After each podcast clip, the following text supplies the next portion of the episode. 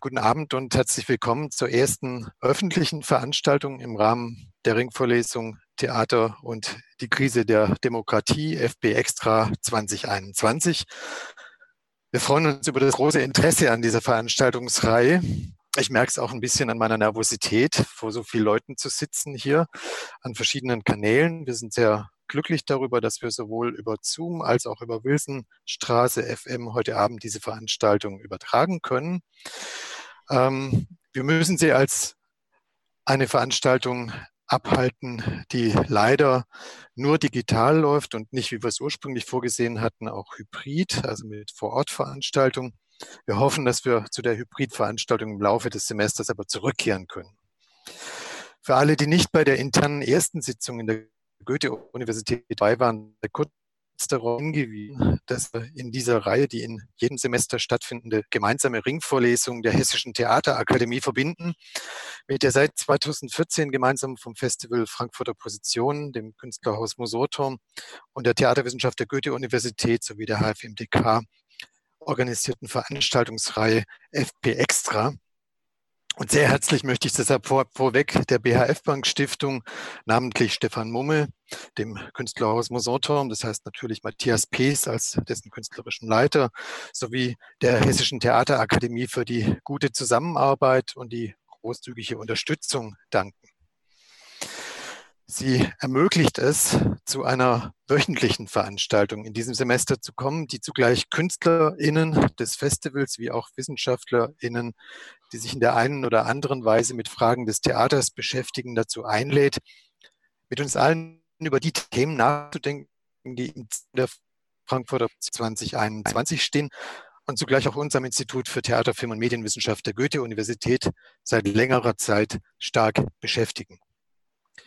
Die Krise der Demokratie westlicher Prägung, auf die vielerorts die Rückkehr zu autoritären Herrschaftsformen und Strukturen antwortet, für die hier heute nur noch einmal stichwortartig genannt sein, die nur global zu lösenden Probleme Migration, Erderwärmung und ökonomische Monopolisierung, das Problem der Displaced People, zu deren Schutz es einer überstaatlichen Institution bedurfte, die Monopolisierung auf dem Bereich speziell der neuen Ökonomie, die mit der Herausbildung des Internets verbunden war, die mit der Globalisierung in diesem Sinne verbundene Entwertung der alten Akteure und Institutionen, etwa der Nation und des Parlaments, die Erkenntnis der Mitverantwortung des Westens und seiner Wirtschaftsordnung an einer großen Zahl der gegenwärtigen Probleme. Andererseits soll aber auch gefragt werden, wer Mensch, Subjekt auf die so beschriebenen Herausforderungen wird antworten können. Und ob diese Frage überhaupt noch trifft oder ob vielmehr von einem Umbau auszugehen ist, in dem auf die Ermüdung der alten Eliten ein neues, von den gegenwärtigen Protestbewegungen befördertes Engagement sich herausbildet, mit anderen Antworten, anderen Organisationsformen und AkteurInnen. Ist die Rede vom Ende des Menschen angemessen? Müssen neue menschlich, nichtmenschliche AkteurInnen an seine Stelle treten? Im Kontext des Theaters wollen wir fragen, in welcher Weise neue Formen des Theaters, der Choreografie, der Gattungen und Spielarten überschreitenden Darstellungsformen auf die an vielen Orten formulierte gegenwärtige Krise der Demokratie antworten. Aber auch, wie diese Krise, die ja auch eine Chance sein könnte, in die Produktionsformen, in Organisationsweisen und die von diesen nicht abzulösenden Inhalte eingeht.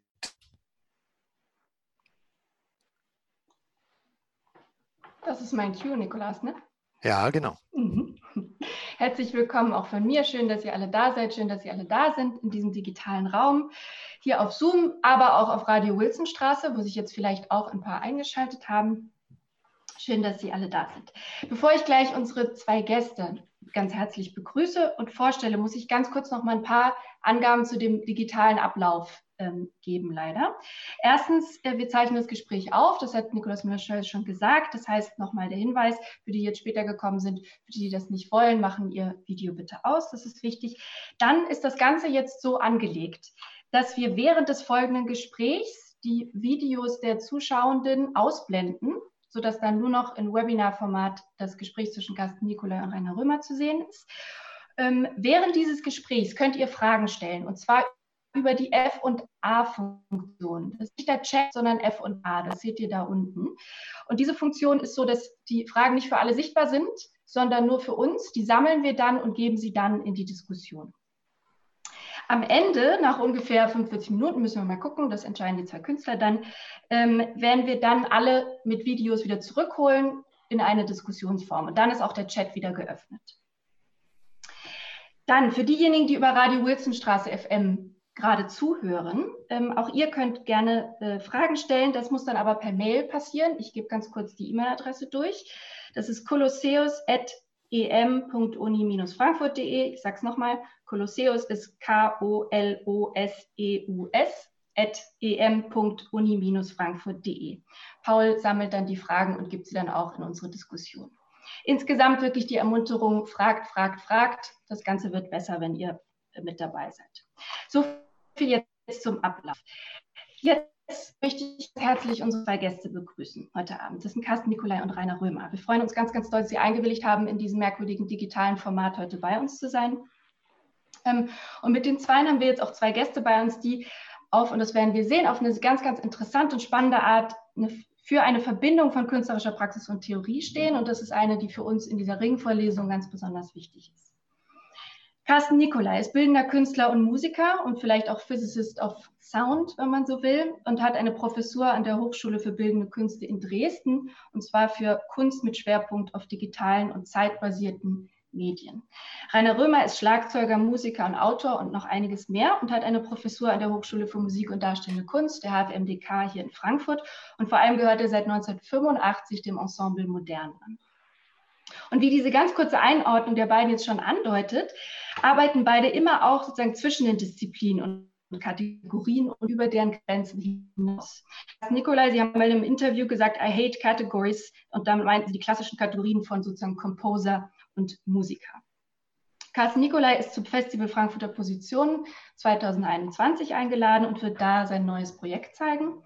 Außerdem ist er bildender Künstler und war bei großen Ausstellungen wie der Documenta in Kassel, aber auch der Biennale in Venedig äh, vertreten und hatte zahlreiche Einzel- Ausstellungen, zum, äh, das sind jetzt sozusagen nur ganz, ganz kleine Auswahl in Düsseldorf im K21, aber auch schon hier in Frankfurt in der Schirn 2005, darüber hinaus in Kopenhagen, Buenos Aires, Berlin, New York, Zürich und, und, und. Die Liste ist noch sehr lang. Und in seinen Arbeiten, und das sage ich jetzt auch vor allem für die, die, die Sie bisher nicht kennen, erzeugt er Installationen und Soundperformances mit elektronischem Klang- und Lichtmaterial. Und dabei ist vor allem die Visualisierung von physikalischen Phänomenen und Frequenzen ganz, ganz wichtig. Und was ich dabei auch besonders spannend finde, ist, dass da immer auch der Moment des Glitz, also sozusagen des digitalen Fehlers, des fehlerhaften Sounds wichtig ist, der in vielen Fällen sozusagen als Quelle für seine Musik fungiert. Außerdem ist er unter dem Pseudonym Albamoto einer der bekanntesten Vertreter der zeitgenössischen elektronischen Musik und tourt damit durch die ganze Welt. Gearbeitet hat er unter anderem mit Musikern wie Blixer Bargeld, aber eben auch mit dem Ensemble Modern, das Label Raster Nurton, Archiv für Ton und Nichtton. Es gäbe an dieser Stelle jetzt noch ganz, ganz viel zu sagen, vor allem über die Projekte der letzten Jahre. Ich will jetzt aber gar nicht so viel vorwegnehmen, weil wir das wahrscheinlich in der Diskussion jetzt noch genauer hören werden. Ich will an dieser Stelle nur sagen, wir freuen uns ganz, ganz doll, dass Sie hier sind. Herzlich willkommen. Auch freuen wir uns, dass heute bei uns ist Rainer Römer, der schönerweise das Gespräch führen wird mit Carsten Nikolai. Rainer Römer ist nicht nur Musiker, Improviser und Professor für Schlagzeug an der HFMDK, sondern er ist auch noch Autor Hörspielautor. Zum Beispiel ist zuletzt erschienen das Hörspiel Der Mann in der Menge, basierend auf einem Text von Edgar Allan Poe und Charles Baudelaires Gedicht Ein Passant. Außerdem hat er zusammen mit Hermann Kretschmer den Band Deutsche Werft, Deutsche Imperative herausgegeben. 2010 erschien seine Porträt-CD Nemeton bei Ensemble Modern Medien und als Mitglied eben des Ensemble Modern seit 1985, das eine ganz, ganz besondere Mitbestimmungsstruktur hat. Darüber werden wir auch noch hören. Das heißt, eine ganz besondere Mitbestimmungsstruktur, die basisdemokratisch organisiert ist. Und gerade daraus hat er jahrzehntelange Erfahrung mit dem, was nun das selbstgewählte Thema dieses Gesprächs der beiden sein wird, nämlich Demokratie und künstlerische Produktion, Narzissmus und Teamwork. Wir freuen uns ganz, ganz doll, dass Sie beide hier sind. Und an dieser Stelle haben wir uns geeinigt, dass wir sozusagen an Sie abgeben, damit Sie das Gespräch zunächst alleine führen können, dass Sie rausgegangen sind mit Ihren Videos. Ähm, wir werden jetzt wahrscheinlich 45 Minuten das Gespräch haben und an der Stelle, die Sie entscheiden, die Fragen reingehen, die jetzt kommen über den Herzlich willkommen. Danke. Guten Abend, Carsten. Hi, guten Abend. Ich muss ganz kurz was korrigieren. Ich leite das Label Nottonarchiv für Ton und Nicht-Ton. Das äh, wurde hier gerade falsch erwähnt. Ah. Okay, gut, aber das war jetzt nur zur Korrektur. Okay. Guten Abend, Rainer. Guten Abend. Also ich duze mich mit Carsten, weil wir kennen uns schon eine Weile. Ich darf mich duzen. Äh, wir kennen uns schon eine Weile. Und äh, wie schon gesagt, ich spiele im Ensemble Modern. Ensemble Modern feiert dieses Jahr äh, sein 40-jähriges Jubiläum. Also 1980 gegründet. Und äh, ich stelle jetzt mal einfach die Frage an Carsten Nikolai. Wo, wo warst du 1980? Was hast du da gemacht? Ich war in Karl-Marx-Stadt. Also es ist meine heutige. Geburtsstadt, meine heutige Chemnitz war 15 Jahre alt und ähm, das war ein ziemlich wichtiges Jahr für mich, weil das war der Wechsel an die erweiterte Oberschule, was man heute als Gymnasium bezeichnen würde. Also von einer relativ einfachen Schule, die ähm, auch sehr alt war und, äh, und auch sehr einfach äh, strukturiert, bin ich eigentlich an einer, einer sozusagen höhere Bildungseinrichtung, um es mal so zu nennen, äh, gekommen, hat ein sehr, sehr schönes äh, Haus in expressionistischen Klinkerstil des Art Decos gebaut. Äh, mit allem, was man sich vorstellen konnte, unter anderem äh, auch mit einem einer riesen Aula, mit einer Orgel, mit einem Musikzimmer. Also wir waren äh, sowohl musisch als auch äh, bildnerisch äh, gut ausgerüstet. Wir hatten Druckwerkstätten in, in dieser Schule. Ähm, und in diesem Jahr hatte ich, glaube ich, sogar meine allererste Ausstellung. Das heißt, äh, du warst schon ähm, unterwegs, auf welchem Feld sozusagen, in welchem gestaltungsmäßig? Ich, äh, ich war ähm, das war ganz kurios. Also das ist eigentlich wirklich total verrückt äh, dieses Jahr, weil einerseits ich unbedingt ein Instrument lernen, lernen wollte und äh, meine Mutter gefragt habe, ob ich, äh, ob sie mir einen Gitarrenunterricht, äh, ob ich zum Gitarrenunterricht gehen darf. Und gleichzeitig, äh, das war eigentlich das Erste, und das war, war äh, deswegen kurios, weil ähm, ich äh, habe dann eine Gitarrenlehrerin bekommen, wo sich später herausstellte, die ist eigentlich bildende Künstlerin. Und nach drei Jahren ähm, klassische Konzertgitarre ähm, merkte sie, dass das nicht mehr so ganz lief, also dass ich nicht mehr übte. Und fragte, was machst denn du? Und dann habe ich gesagt, naja, ich habe angefangen zu Zeichnen und äh, bildende Kunst. Und äh, da hat sie dann gesagt, bring bitte mal die Zeichnung mit. Mhm. Und daraufhin hat sie gesagt, mach das mal weiter und hat mir empfohlen, die Gitarre mal liegen zu lassen. Sehr gute Lehrer. Ja. Also, das war, also sie, sie hat im Prinzip auch, es gab damals so eine Untergrundpublikation äh, äh, zu DDR-Zeiten, die initiiert war ähm, äh, sozusagen Autodidakten, also Leuten, die nicht an der Kunsthochschule äh, waren, also inoffiziell. Und da gab es, äh, da hat man sich gegenseitig als Künstler eingeladen. Das waren auch teilweise Namen, die sehr, sehr bekannt waren für unsere Begriffe. Und sie war damals in diese Mappe eingeladen und als sie meine Zeichnung gesehen hat, hat sie mir ihren Slot gegeben. Das war im Prinzip das allererste Mal, dass ich mit 15 mhm. in sozusagen akzeptiert wurde in einem Kunstkontext. Mhm. Ähm, das war alles noch sehr spielerisch. Was, war, was, wär, was wäre deine thematische Ausrichtung? Womit hast du dich beschäftigt? Welche waren das Objekte? Was hast du? Äh, ja, so ich glaube, dass äh, ich war ja auch gleichzeitig jemand, der sehr, sehr viel äh, Musik gehört hat. Ja. Eher, also ich habe bezeichne mich ja eigentlich immer als einen sehr intensiven Musikzuhörer. Also viel später habe ich erst begonnen, mich wieder der Musik zuzuwenden, sehr viel später. Und selber Dinge zu produzieren. Und ähm, ich, äh, ja, also für uns gab es eine große Faszination, weil, äh, weil sozusagen wir in gewisser Weise ja von dem durch, durch diese Isolation des, äh, der DDR mhm. immer das Gefühl haben, dass wir zu wenig Informationen bekommen. Hattest du dieses Bewusstsein damals? War das ein Gefühl, welches du hattest, dass du zu wenig Informationen hast? Ja, ja, ja, ja auf jeden Fall. Also, weil wir, wir andererseits äh, äh, im Nachhinein, also ich erzähle eine kleine Geschichte dazu, ähm, dadurch, dass ich im Süden gelebt habe, hatten wir äh, relativ nah an Bayern, ja. gab es einen Radiosender. Radio war sehr wichtig in dem mhm. Zusammenhang in dieser Zeit. Gab es einen Radiosender, der hieß Zündfunk. Den gibt es heute noch. Und, ähm, und ähm, Thomas Meinecke, also Urgesteine, die haben damals schon moderiert.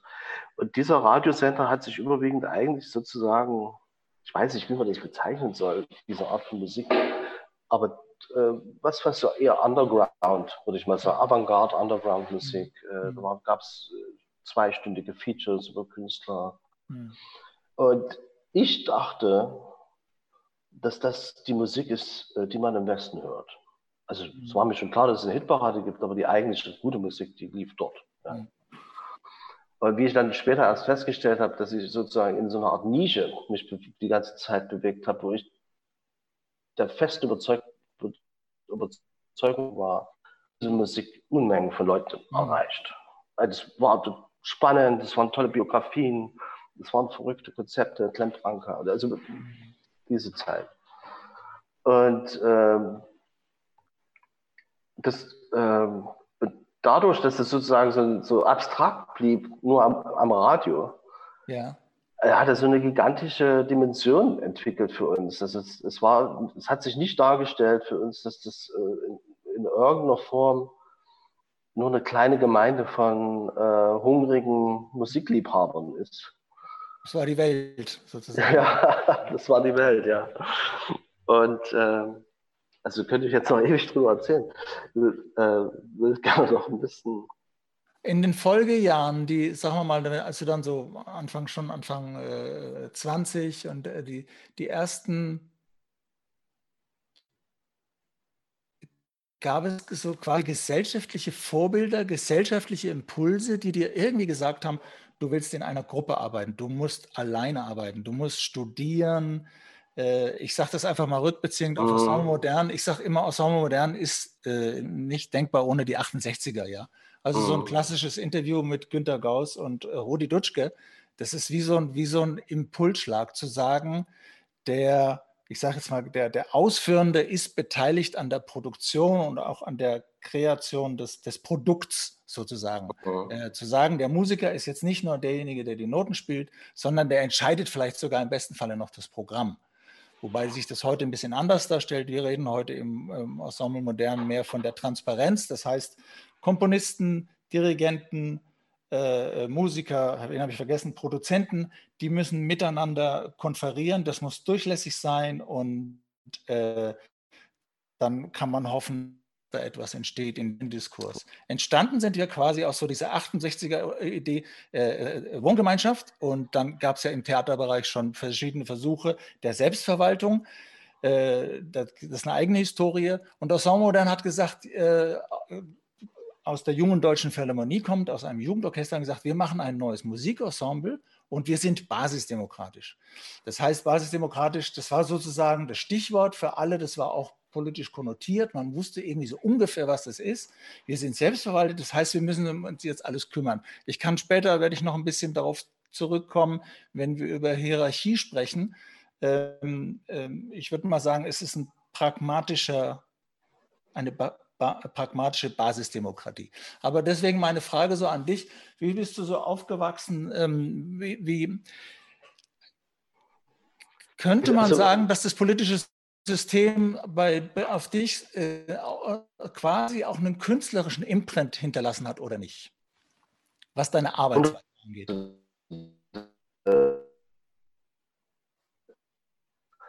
Ja, also äh, du, konnt, also du konntest nichts erreichen.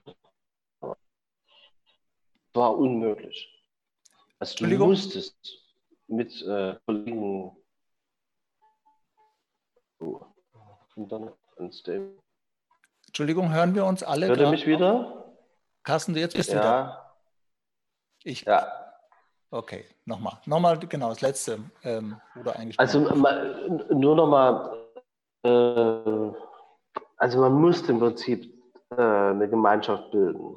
Man war, äh, in der DDR war man eh eine Gemeinschaft, weil man sozusagen ja im gleichen Boot saß und äh, äh, im gleichen Dilemma. Ja. Und äh, die Dinge bewegen konntest, äh, waren nur, dass du, das ging nur mit, dass du Leute kennst oder dass du einer Hand wäscht die andere, hieß es immer früher. Also äh, es ging nur gemeinschaftlich. Und deswegen war das nie eine Frage für mich. Also, also die, diese Idee von ähm, individual, also als Individualist voranzukommen in dieser Gesellschaft wäre unmöglich gewesen, egal was du, also war gar keine Option. So wäre es einfach vergessen worden. Das, äh, da, da, rede ich von sehr, sehr einfachen Dingen, äh, von lebensnotwendigen, äh, alltäglichen Dingen bis natürlich aber auch Dinge, die du, wenn du, die, wenn du was künstlerisch oder was, wenn du Informationen be besitzen wolltest, also das Kollektiv oder das Treffen oder die, deine Freunde und Freundeskreis waren ganz, ganz wichtig. Das, das, das hat das hat sich eigentlich für mich mein ganzes Leben lang durchgezogen, dass ich eigentlich immer mit äh, befreundeten Kollegen oder äh, meistens sind es Freunde, wie du jetzt beschreibst, dass, dass ihr in der WG da wart. Ja. Meistens sind solche Situationen, äh, du bist sozusagen verankert in einem äh, oder in einem Ort oder in einer Situation, die dich zusammen äh, schweißt und dann gibt es eine Problematik. Mhm. Und diese Problematik löst die Gemeinschaft, ja, so gut wie ja. sie kann. Ja, ja. Ähm, welche Strukturen gab es da? Bis, bis wann warst du in Chemnitz? Ich, ich sage jetzt mal einfach kurz nach der Wende, 90, 91, 92 oder, oder noch davor, welche Strukturen gab es? Weil wenn man sagt, du, du warst jetzt jemand, der war oh. einerseits gestalterisch unterwegs, du hast dich für Musik interessiert, ähm, mit welchen Leuten hast du dich getroffen? Oder gab es in Chemnitz quasi schon so kleine Pole, wo man gesagt haben, die Galerie ist, der macht das und der macht das? Äh, äh ist das sozusagen, wo sind da die äh, Pools? Ja, äh, es gab äh, Karl-Marx-Stadt, äh, heute Chemnitz, war relativ, ähm, war ein relativ guter Ort, deswegen, weil es ein bisschen an der Peripherie saß und die Kulturoffiziellen sozusagen nicht so ganz gut agieren konnten, weil äh, ehe das nach Berlin gedrungen ist, was in Chemnitz oder Karl-Marx-Stadt passierte, gab es sozusagen so eine Art Zeitdelay. Und das äh, äh, produzierte irgendwie so eine Art von äh, kreativen Slot, würde ich es mal nennen. Mhm. Und ähm, in Chemnitz gab es äh, gab's eine, schon eine große Tradition, wo ich groß geworden bin, von Autodidakten, mhm. die angefangen haben, sozusagen, die sozusagen ohne, ohne akademische Grundkenntnisse Kunst taten. Und diese Autodidakten-Szene ähm, war sehr, war organisiert in Künstlergruppen. Ähm, also in der Tradition die wahrscheinlich eher sogar aus den 20er, 30er Jahren kommen, wenn man solche Künstlergruppen wie die Brücke mhm. sieht. Verzeihung, äh, dann äh, gab es diese Traditionen, die wurden weiter fortgeführt. Und ähm, äh, das, ähm, und das war sehr spannend. Also es war eine extrem spannende Situation. Also äh, könnte jetzt sehr viele Namen nennen. Also eine, ein, ein Name ist sicher nicht unwichtig für diese Zeit zu Es war A.R. Peng. Peng, ja. Hm. Ist gelesen. Peng. Der dann äh, sozusagen sehr, sehr bekannt geworden, sehr schnell. Hm. Ähm, hat sehr viele Museen und, äh, und kam eigentlich auch aus so einer Künstlergruppensituation. Also das, das war jetzt bildende Kunst, mhm. aber das gab es auch immer wieder mit Bands, also das, oder mit Musikern. Also das, Wie war das nach der Wende? War ja. Nach der Wende, äh, nach der Wende war es, das war eine sehr komplizierte Situation, weil ähm, diese sozialen Gemeinschaft auseinanderbrach.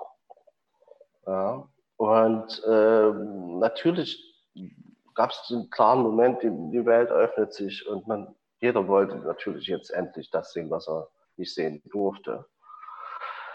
Also äh, die Leute begannen zu reisen, die, die Freundschaft, also die, sozusagen, du musst dir vorstellen, deine WG öff, äh, öffnet die Türen und ihr könnt jetzt endlich raus. Ja?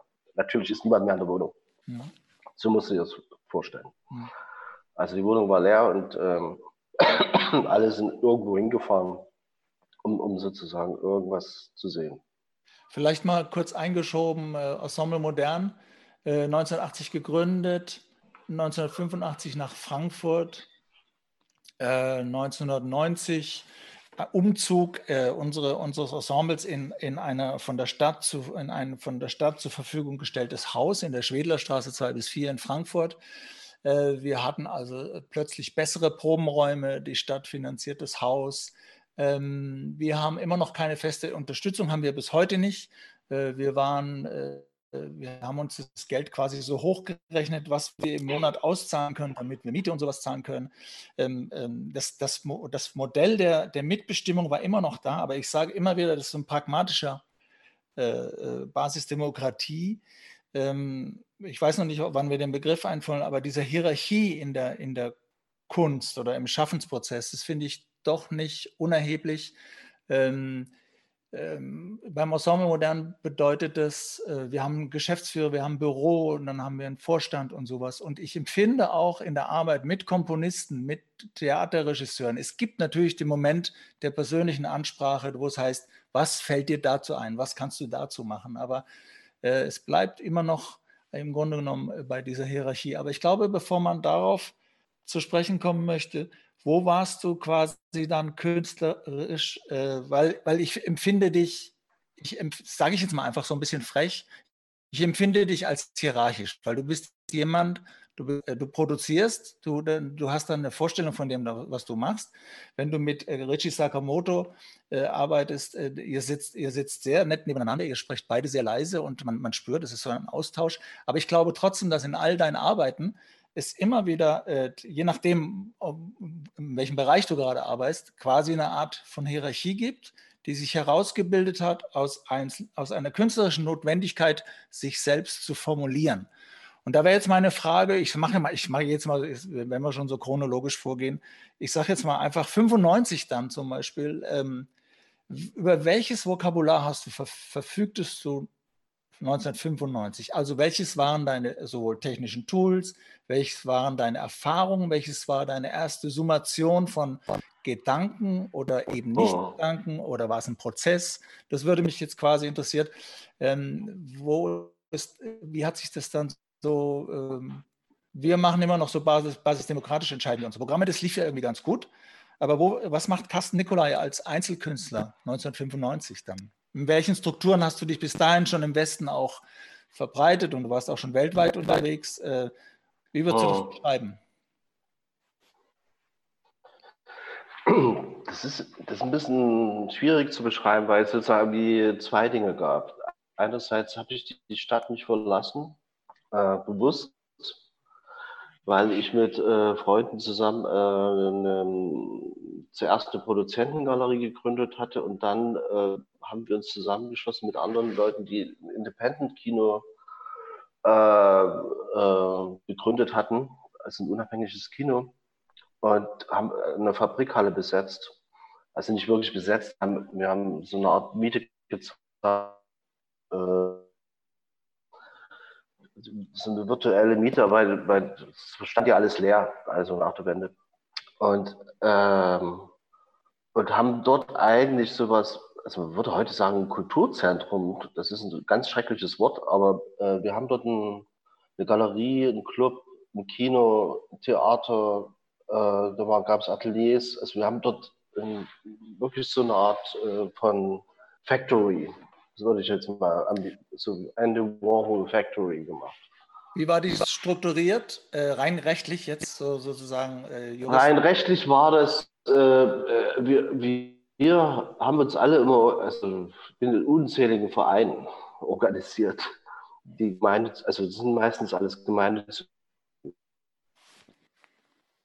Also die Strukturierungen waren so, dass alles diskutiert wurde aber letzten Endes äh, war, waren, das sehr klein, waren das sehr kleine Gruppen. Also, waren, also wir waren da vielleicht ein oder zwei oder drei oder vier Leute, die dann zum Schluss übrig blieben, die die Arbeit gemacht haben. Mhm. Und äh, die Leute, die natürlich am meisten gearbeitet haben, haben natürlich auch am meisten bestimmt. Mhm. Das war einfach so. Wer da war, war derjenige, der dann auch gesagt hat, wie es läuft oder der sich dafür verantwortlich gezeichnet hatte. Es, wir haben damals nicht sehr in, äh, darüber nachgedacht, wie, wie, wie welche, ob es jetzt Hierarchien gibt oder ob, äh, wie man das macht. Wir haben darüber geredet, was wir machen wollen und wer was davon, äh, wer es macht. Und natürlich gab es immer äh, Menschen, die ähm, mitmachten, lieber als dass sie es vorantrieben also Leute, die vorne weggehen und Leute, die hinterher gehen. Also es gab immer so. Und das war aber, das war aber nicht besprochen. Also das, das hat einfach sich so ergeben. Ja. Mhm. Und nicht geplant. Äh, nicht geplant. Ich glaube, diese Strukturen, die kamen erst viel, viel später. Das, also, das, also, und noch auf deine Frage zurückzukommen, äh, äh, einerseits hatte ich dieses kollaborative äh, Community Factory Prinzip. Andererseits im gleichen Moment hatte ich das Gefühl, dass ich einen Gegenpol dazu brauche und habe dann begonnen, mich eigentlich immer ein bisschen mehr rauszunehmen und wieder meine, mich um mich selber zu kümmern in gewisser Weise. Also mein Narzissmus, mein, mein habe wieder angefangen zu arbeiten, habe wieder angefangen, also weil ich hab, war so aufgefressen, dass ich sozusagen nur noch für die Community gearbeitet habe dass ich irgendwie dachte, wenn ich jetzt nicht beginne, wieder zu arbeiten, an meinen Arbeiten, äh, habe ich so eine Angst bekommen, dass ich, dass ich das äh, eventuell äh, vergessen werde oder nicht vergessen oder dass ich, dass ich vielleicht irgendwie den Moment mhm. äh, verpassen werde, wo ich, äh, wo ich wieder meine eigene Arbeit nachverfolge. Könntest du beschreiben, welche, auf welche Ästhetik du also welche, welche, welche, äh, ähm, welches künstlerisches Konzept hat sich plötzlich verdichtet? Oder war das für dich fühlbar oder hat sich das, ja, das darüber das, nachdenken oder war das? Ja, das, es gab, es gab so zwei Dinge. Äh, einerseits war in der Zeit, äh, ich, hab, ich hatte ein Atelier und eine Wohnung in drei verschiedenen Städten in der mhm. Zeit. Ähm, das klingt jetzt sehr absurd, aber ich hatte eine Wohnung und ein Atelier in New York und ich hatte eine Wohnung und ein Atelier in Berlin und eine Wohnung und ein Atelier in Chemnitz. Mhm. Und bin dann permanent hin und her gependelt. Berlin war sehr, sehr spannend in dieser Zeit, weil es äh, eigentlich so ein bisschen das Fundament gebaut hat, was wir heute als Künstlerstadt äh, äh sehen. New York war in gewisser Weise für mich so eine Art von Traum, äh, weil es in gewisser Weise so eine Art Epizentrum des, der Kunstszene war, der, der 80er zumindest oder der 90er. Und äh, ich habe da auch sehr viele Freunde äh, immer noch und äh, habe hab dann wirklich auch dort lange Zeit gelebt dann, also immer natürlich gependelt, aber ich habe dann wirklich gelebt und äh, andererseits wollte ich mein Camp, das Camp nicht aufgeben, weil ich eben mit Freunden diese Factory gemacht habe. Mhm. Und ähm, war dann sehr hin und her gedriftet, immer permanent. Äh, das war, also ja, es war auch mit sehr viel weniger Geld wahrscheinlich möglich alles, als das man sich das heute vorstellt, weil die Mieten waren noch sehr, sehr viel entspannter als jetzt. Ja, ja, ja. Aber dein, dein Umgang mit Elektronik, dein Umgang mit Bild, den Umgang mit. Licht, kannst du ein äh, bisschen bestimmen ähm, oder kannst du dir heute erklären, warum es, ähm, welche, welche, welche Aspekte für dich wichtig waren und warum die sich dann so fokussiert haben? Kann man das überhaupt? Ich weiß es nicht. Ja, es gibt auch wieder zwei Dinge. Das eine war, ich habe ich hab ja nicht Kunst studiert, ich habe ja Landschaftsarchitektur studiert. Zu DDR-Zeiten war Landschaftsarchitektur eigentlich ein Studium äh, dafür äh, Industrielandschaften, die sozusagen äh, zerstört, also zerstörte Landschaften, durch die Industrie zerstörten Landschaften wieder aufzubauen. Mhm.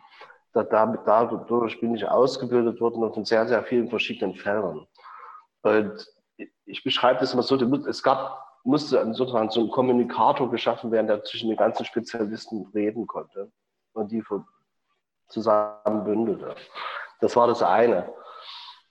Ähm, das andere war dadurch, dass ich äh, mit, mit den Freunden in der Factory zusammen war und wir, das war auch natürlich der, ein riesiger Boom von elektronischer Musik, der da gerade stattfand.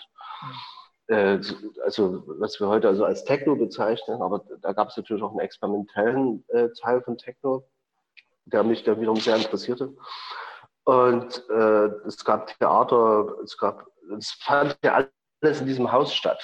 Kino, Theater, Musik mhm. äh, Galerie.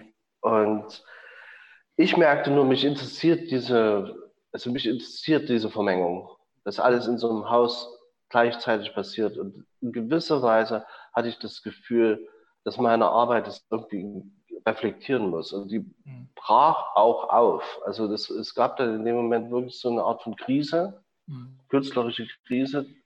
Sogar, glaube ich, um die 95 war das vielleicht ein bisschen eher sogar, wo ich mal, so habe ich so anderthalb Jahre fast nichts mehr, nichts mehr gemacht habe oder gedacht, dass ich nichts mehr mache und habe dann begonnen zu experimentieren mit Sound eigentlich, ja. weil das, ich wollte was anderes machen, ohne zu wissen, dass ich eigentlich sozusagen gerade mir ein vollkommen neues Feld erschließe.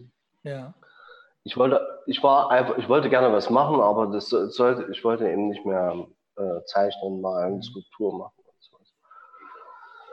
Und da fing es an, an äh, äh, spannend zu werden. Also dann bin ich in die Technische Universität gefahren, äh, damals ein Freund von mir, mit dem ich in der Klasse war, der lehrte da mittlerweile und habe gefragt, habt ihr Equipment da? Und der meinte so, na guck mal unten in den Hof, da ist gerade ein großer Container, das haben wir alles weggeschmissen, weil wir, wir kriegen gerade das ganze neue Equipment. Und da hatte ich dann habe ich mein Auto vollgepackt mit äh, Oszilloskopen, äh, Wellenformgeneratoren. Das waren alles so russische äh, DDR, also riesige, riesige Teile, alles auf Röhrenbasis und, so, und habe das dann alles bei, zu mir ins Studio geschleppt und habe angefangen zu experimentieren.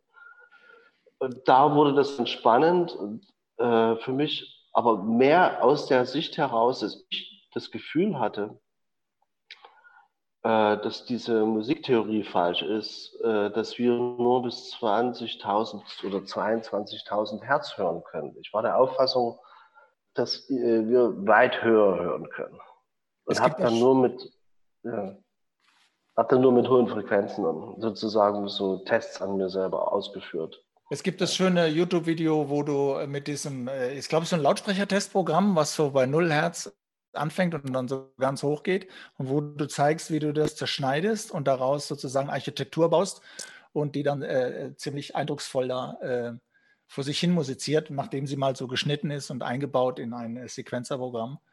Ähm, das zu dem Thema Frequenzen. Eine Frage, wenn, wenn ähm, ich habe oft von jüngeren Musikern oder so, die sagen immer, wie, was kann ich machen, ähm, was kann ich machen, äh, damit ich arbeiten kann? Kann ich das machen? Kann ich das machen? Soll ich das machen? Und dann, äh, dann sage ich, ja, probier doch mal das. Ja, aber das ist ja nicht erfolgreich oder das gefällt auch nicht so vielen Leuten oder da glaube ich nicht dran und so. Und dann habe ich mal so salopp den Satz gesagt, und das wäre jetzt meine Frage auch an dich. Ich sage dann meistens den Studenten, ähm, ähm, es geht nicht darum, dass du Erfolg hast, sondern du brauchst Leute, die das gut finden, was du machst. Und ähm, da wäre jetzt noch meine Frage, wer hat dich gefragt oder wer sozusagen wer ist auf dich aufmerksam geworden? Waren es Galerien? Waren es Theater? Waren es die Musikfestivals? Waren es äh, klassische Theaterhäuser? Waren es äh, Film? Ähm, sozusagen, wer ist auf dich? Oder hast du dir das Netzwerk selber gebaut? Oder ist es quasi von außen kamen? Wer hat sich für dich interessiert? Unter welchem Aspekt? Oder ist es eine Selfmade-Nummer irgendwie? Keine Ahnung. Hm. Also, äh, das war ja trotzdem immer noch von Chemnitz aus äh, das Epizentrum. Äh, das, man hat sich eigentlich äh, auch da wieder zusammengeschlossen. Ich habe damals äh, den Frank Brettschneider kennengelernt, mhm. der, der schon zu DDR-Zeiten mit so einer Avantgarde-Band, die AG Geige hieß, sehr viel produziert hat. Und der hatte dann mit einem Freund von ihm, dem Olaf Bender, ein, Label gegründet, das hieß Raster Music. Und, ähm, und ich habe zu der gleichen Zeit so eine Art äh, Schallplatte veröffentlicht als Supplement für eigentlich für eine Ausstellung und habe auch dann äh, einen Labelnamen gegründet, das hieß war dann Noton und äh, dann hat man sich zusammengeschlossen und hat gemerkt, dass man in einer bestimmten Art von Musik interessiert ist, die wahrscheinlich in dieser Tradition dieser alten Avantgarde von aller Hör äh, Zündfunk, was man dann gehört hat, lag. Und natürlich gab es wahnsinnig viel experimentellen ähm, äh, elektronische Musik damals, also unter diesem äh, Überbegriff Techno, obwohl wir nie Techno waren. Ähm, auf einmal äh, wusste, wusste man, man muss, äh, man machte, muss das hier selber machen. Also, weil es wird niemand kommen oder du kannst, also die Idee, ein Demo rumzuschicken, bis jemand sagt, es veröffentlicht ist, also äh, haben wir relativ schnell uns selber veröffentlicht. Und dann ging, dann ging das eigentlich, die, Problematik, die eigentliche Problematik ging dann los, dass äh, du einen Vertrieb brauchtest, also du musstest so irgendwelche Kanäle und da hat uns, glaube ich, was geholfen in der Zeit, was äh, ganz, ganz, das, hat uns sozusagen dieses Internet geholfen. Wir, waren, wir hatten sozusagen die, beste Vertriebsstruktur, die überhaupt da war. Weil natürlich auf nicht bezahlte Art und Weise, ja, also man konnte damit kein Geld verdienen. Mhm. Aber letzten Endes hat sich auf einmal diese äh, Musik äh, ähm, verbreiten können. Und wir waren im ungeheuer stringent. Also äh, wir haben äh, also ich, ich war natürlich auch immer sehr stark ambitioniert. Also wir alle äh, waren total ambitioniert äh, äh, im Grafikdesign. Ja. Wir ja. waren für uns war das Cover das, genauso, wenn nicht noch wichtiger als die Platte. Ja. Ach so. Also wir waren total, ja, es war, es war das, es musste eins werden. Ja? Also die Idee des Gesamtkunstwerkes oder aller Joseph Beuys, aber so, das war, das war immer unverständlich, dass der Musiker nie, nie die Covermark gemacht hat. Das, das war uns vollkommen fremd. Ja. Das war aber natürlich auch aus dieser Situation geschuldet, dass wir immer alles machten, immer alles selber machen mussten. Mhm. Also es gab ja. bei uns keine großen Grafikbüros. Ja. Und trotzdem wahrscheinlich dann schon die Leute aus der Musikproduktion haben sich für dich interessiert, die äh, Galeristen, äh, Museumsmacher. Kam, kam erst viel später. Das kam, kam viel, viel später. Okay. Viel, viel später. Okay, da hast du eine lange Strecke sozusagen, ähm, äh, eine lange Strecke, wie nennt man das? Fällt mir jetzt kein Wort so ein. Ich würde es vergleichen beim Ensemble Modern. Ähm, äh, ganz kurz vielleicht mal dazu was. Ensemble Modern, 1980 gegründet, äh, so ein Studentenorchester, fünf Jahre lang einfach auf Studentenbasis. Man hat da irgendwo übernachtet, keine Ahnung. Im ersten Jahr waren es, glaube ich, zehn Konzerte, im Jahr im nächsten 20, im nächsten 30, 40. Das ist unglaublich losgegangen, bis man 1985 verstanden hat, ah, hier ist ein Ensemble, das sich um zeitgenössische Musik kümmern kann. Und äh, dann wurden, wurden durch unsere Manager also Fördermittel ähm, äh, äh, klar damit wir arbeiten können. Das heißt, uns wurde ein Haus zur Verfügung gestellt. Ähm, das meine ich so mit Leute finden, die, ähm, die, die an einen glauben. Weil was du gerade genannt hast, auch mit Internet, äh, ich habe immer das Gefühl, weil YouTube oder beziehungsweise die ganzen Medien, was YouTube gemacht hat, auch in den letzten 15 Jahren, ich, ähm, ich kann das gar nicht beschreiben, ich weiß gar nicht, wahrscheinlich weiß das äh, Herr Müller-Schöll viel besser, äh, wer sich theoretisch damit beschäftigt hat, welche kulturellen Auswirkungen das eigentlich schon hat auf die Welt. Auf, äh, eine, hat, ist, es eine, ist es ein demokratischer Vorgang, der passiert? Ist, ist YouTube demokratisch? Wäre eine Frage. Ähm, eine, Seit, eine Seitenfrage wäre, ist YouTube, was, was hat es äh, eine Auswirkung auf, äh, bei deiner Arbeit gehabt? Ähm, ich meine, ich wollte nochmal zurückkommen aus Homo Modern.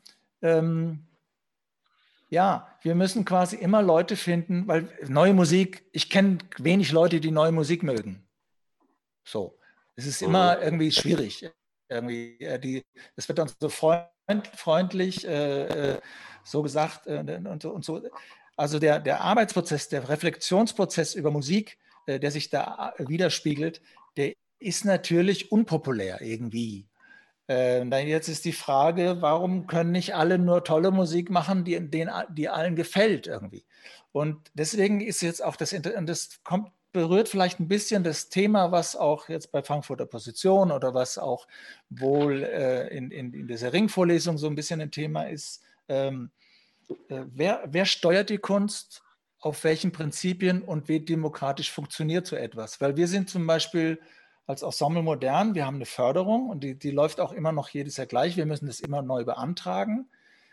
Ähm, ich sage jetzt mal einfach, wir machen aber eigentlich so eine Minderheitskultur. Wir, machen, wir tun etwas, was jetzt nicht, was auch von den Klickzahlen her bemessen, dürfte es uns eigentlich nicht geben. Ja, wenn man jetzt YouTube guckt, Ensemble Modern, mhm. dann wird es so, ein bisschen, so ein bisschen eng.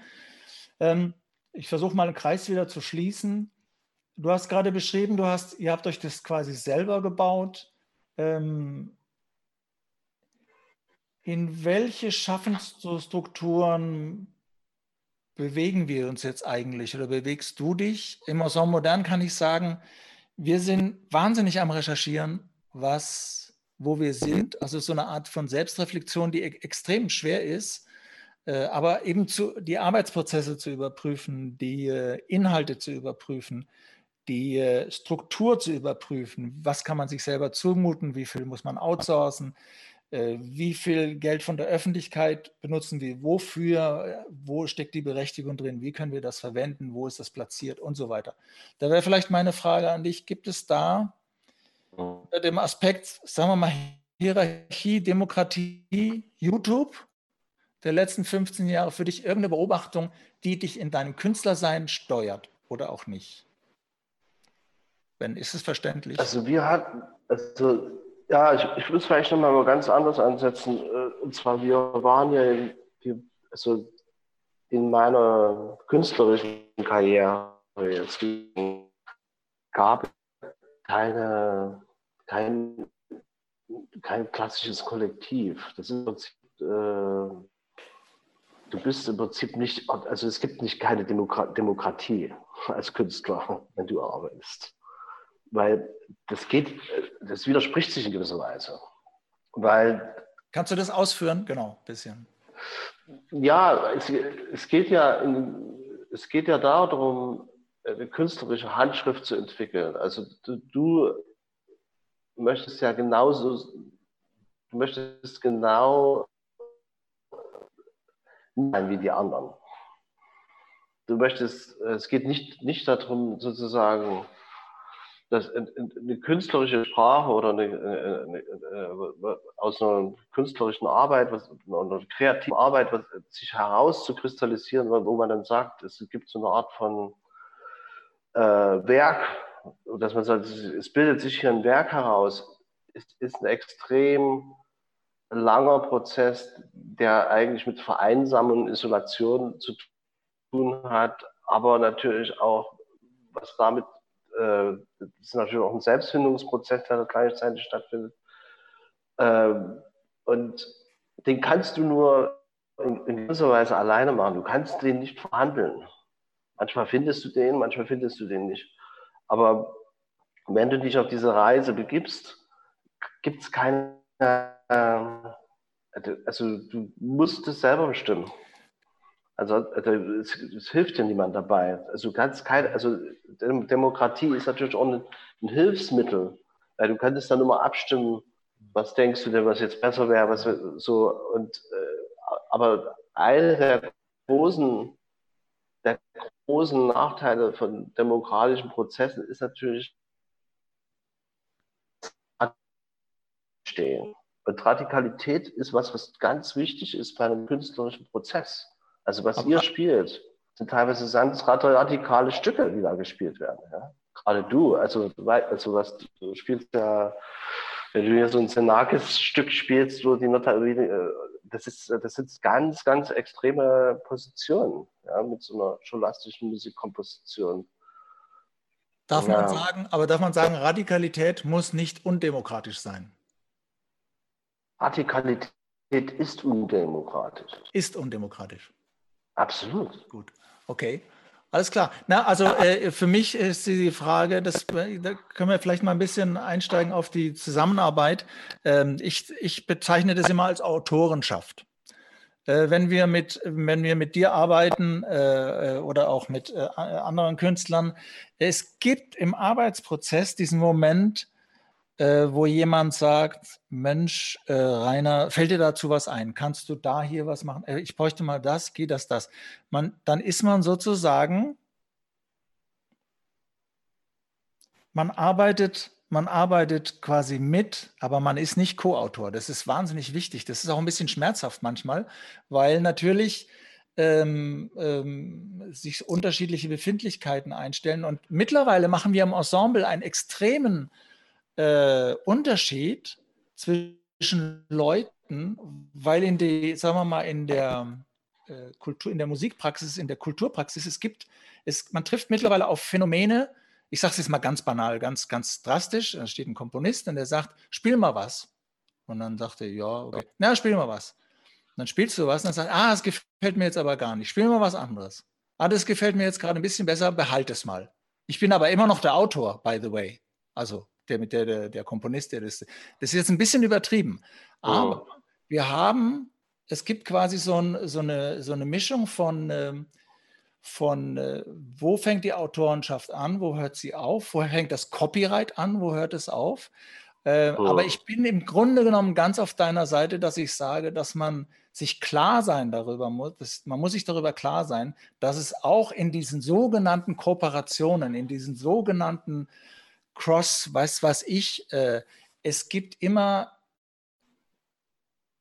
äh, diese Struktur der Hierarchie und die ist, wenn ich dich richtig verstanden habe, notwendig und auch nicht auflösbar mittelfristig. Oder? Warte mal, du bist frozen. Mein Internet war jetzt, du hast jetzt mal ganz kurz so eine kleine. Hörst du mich? Bin ich ja, du bist. Ist das dein Internet oder meins? Also ich höre dich ein bisschen unterbrochen. Vielleicht kann äh, Julia. Ich vermute, das ist mein, das ist mein Internet. Hier, äh, äh, das ist ein allgemeines Phänomen. Am Abend fangen alle an zu streamen und dann ah, ein bisschen schwach auf der Brust. Wir haben noch, wir machen noch ungefähr zehn Minuten. Ähm, ja, genau. Ähm, hast du ähm, okay. Autorenschaft ist Unvermeidbar. Hierarchie. Autoren. Ja, Autorenschaft, gut. Also, wenn, wenn ich jetzt mal irgendwelche Arten von Rechte verwalten willst, das, diese, diese ganze Rechtsverwal Rechteverwaltung in der Musik ist ja eine ziemlich schlimme Erfindung. Mhm. Ja. Nicht erfunden worden von den Musikern, die mit den Musikern Geld verdienen wollten. Und deswegen sie kompliziert gemacht, damit der Musiker möglichst nicht weiß oder sofort weiß, dass der ihm da hilft. Was dann eben wegen mir sich in Form eines Managers äh, oder Publizisten oder was auch immer darstellt. Und äh, das ist für mich immer ein großes, das ist natürlich äh, deswegen so vehement immer diskutiert wurden, weil in der Vergangenheit mit Musikrechten so viel Geld verdient wurde. Mhm. Das ist, wenn, das, äh, wenn dieses wenn das Kommerzielle nicht so äh, nicht wichtig ist, wenn es nicht gegeben hätte, hätte nie jemand dieses Rechtesystem so komplex gemacht und darüber geredet. Ja. Äh, weil in der bildenden ist zum Beispiel das sehr viel einfacher gelöst. Du, wenn du das Werk schaffst, bist du der Autor, derjenige. So und ähm, es gibt auch nur ein Recht in dem Sinne. Ja, es gibt nur in der Musik. Ich weiß, weiß wie viele verschiedene Rechte du an Musikstücken besitzen kannst. Aber es gibt bestimmt alleine, ich weiß jetzt bestimmt drei oder vier alleine. Ja. Oder, ähm, und das äh, es ist eigentlich eine Diskussion, finde ich für, für, für die Künstler eigentlich toll und unfruchtbar. Mhm. Weil, ähm, weil, wie gesagt, die Künstler sich das nicht ausgedacht haben. Mhm. Und das, äh, ich denke, da braucht es auch wirklich eine Revolutionierung. Und es, ich glaube, deine Frage zieht vielleicht woanders hin. Deine Frage zieht dahin, äh, äh, nicht im Copyright, sondern äh, von äh, wie die Schöpfungskette ist. Also wer ist der Schöpfer sozusagen? Und das, da ist aber Musik ist es sehr spannendes, sehr spannend zu sehen, weil Musik ist, äh, ist was, was uns immer begleitet hat. Ja? Also, ob das ein Lied ist, was du singst, das deine Großmutter dir vor, also man hat es immer mitgenommen, weil es natürlich auch das Leichteste war, was du mitnehmen konntest an Kultur. Ja? Du hast, du hast dich diesen Noten erinnert, du konntest das Lied mitnehmen. Du musstest nichts einpacken dafür. Ja? Eine Skulptur, ein Bild musste man mitnehmen, konnte zerstört werden, konnte kaputt, also verbrennen, was auch immer. Ein Lied oder Musik war ein extrem gut trans zu transportierendes Medium. Und natürlich hat sich dadurch Musik auf Musik immer auch aufgebaut. Mhm. So, also es gibt, also du arbeitest immer in Kontexten, du arbeitest immer in Hörgewohnheiten. Ja? Also ich also du hörst dir sicher Musik an, wo du sagst, oh wow, extrem schön. Wenn du es jemand anderem vorspielen würdest, also du kennst das Problem. Ja. Mhm. Sagst du, ey, kannst du mal die Musik ausmachen? Ich wollte, mir mal, ich wollte mich entspannen heute Abend. Ja. Und du sagst, ey, ist doch ganz fantastische Musik, ich entspanne mich gerade wunderbar. Ja. Also das sind Hörgewohnheiten, die sich mit dir aufeinander prallen. Wunderbar. Aber die verändern. Ja. Carsten, ich mache jetzt mal einen kurzen Cut. Ich schaue ja. mal auf die Uhr. Wir haben jetzt eine gute Dreiviertelstunde. Es haben sich hier drei Publikumsfragen äh, aufge, aufgestaut. Ähm, ich, die erste an dich, Carsten. Ähm, wenn Sie müssten, welchem Genre würden Sie Ihre Musik zuordnen? Super Frage, weil das ist genau das, was, immer das Riesenproblem ist. Äh, es gibt immer so Verordnungssysteme, die benutzt werden, äh, Kategorien. Und denen muss immer, äh, die, die, diese Kategorien macht ja nicht der Bildende oder der Künstler macht die ja nicht. Es sind immer sozusagen die anderen, die sozusagen, um den Künstler besser einzustufen, brauchen die so eine Kategorie. Ja? Das ist so, so eine Art Hilfsmittel. Also du stellst nicht die Frage. Ich kann die gar nicht beantworten. Ich weiß gar nicht, ich weiß, weiß es gar nicht. Also ich neulich, also neulich habe ich, glaube ich, musste ich mal eine Frage beantworten, da jemand meinte so, wir haben hier bei iTunes äh, ein paar Kategorien, was soll ich denn jetzt, also was wollen wir da reinschreiben, wenn wir das anmelden? Das waren 144 Kategorien. Äh, da habe ich mir mal alle durchgelesen und dachte so, also das stimmt, also das stimmt keiner davon. Okay. Und, äh, und wenn, dann würde ich vielleicht sechs oder sieben nehmen wollen davon maximal. Und das würde es aber auch nicht, also würde es ein bisschen so. Verstehe. Äh, ja, aber ja. Bleibt offen. Also wenn ich, Die Frage bleibt offen. Nächste Frage. Jetzt, ja. Mhm.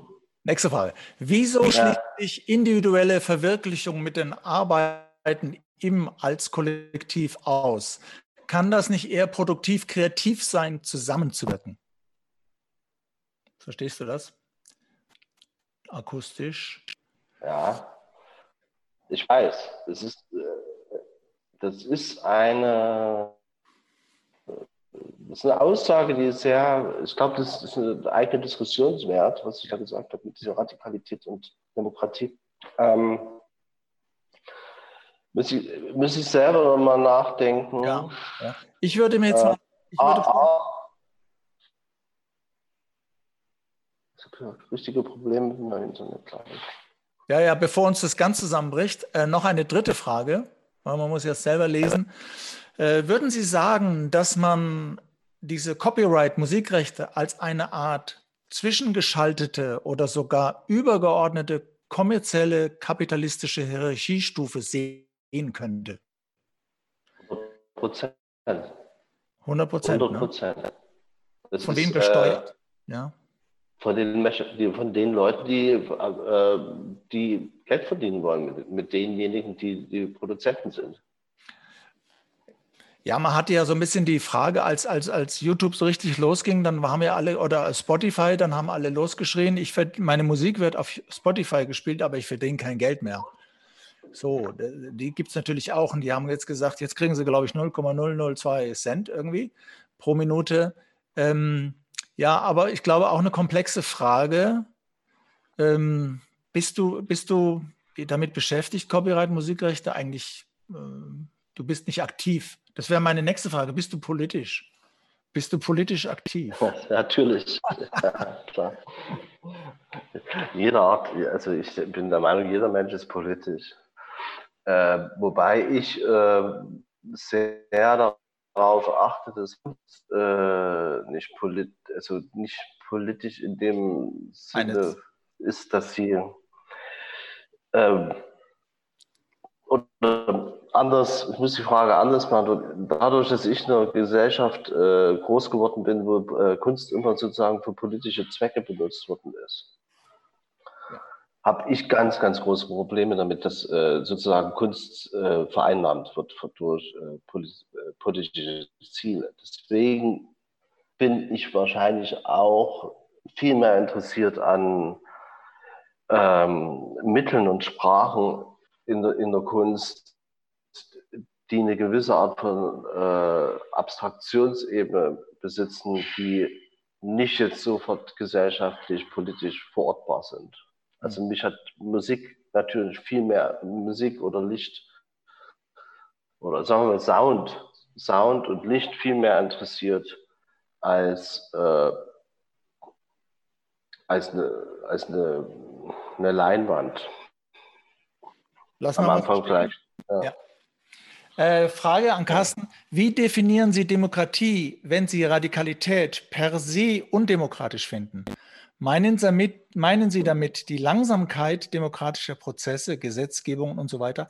Ist nicht die Grundidee von Demokratie eher partizipativer Natur, die somit künstlerische Arbeit mit einbezieht? Da habe ich was losgetreten hier. Ähm. ja, aber ja, aber Radikalität. Also, äh, ja, es reicht, es, reicht, es kreist alles um dasselbe äh, Thema. Also Demokratie, also wir, wir sehen das ja zum Beispiel bei Volksabstimmungen oder äh, wenn die, wenn, also ihr, vielleicht, vielleicht könntest du die Frage sogar besser beantworten, weil ihr seid ja, also ihr habt, ihr habt gesagt, ihr seid basisdemokratisch gewesen. Ja. Ähm, ich habe das, hab das versucht, vor, vorhin eigentlich auf einer sehr individuellen Ebene zu beantworten. Und ich würde mich jetzt auch scheuen, das sozusagen auf eine gesamte gesellschaftliche Ebene äh, aus äh. Aber es ist schon so, dass äh, sozusagen eine Demokratie A, natürlich, wie auch beschrieben, ein, äh, das ist nicht der schnellste Prozess. Die Mehrheit hat nicht immer recht. Wer hat das mal gesagt? Keine Ahnung. Irgendwie. Ähm, äh, darf ich das mal, ich dürfte ich mal einen Aspekt einführen, ähm, wenn ich zum Ensemble modern äh, sagen kann, also Demokratie und Radikalität.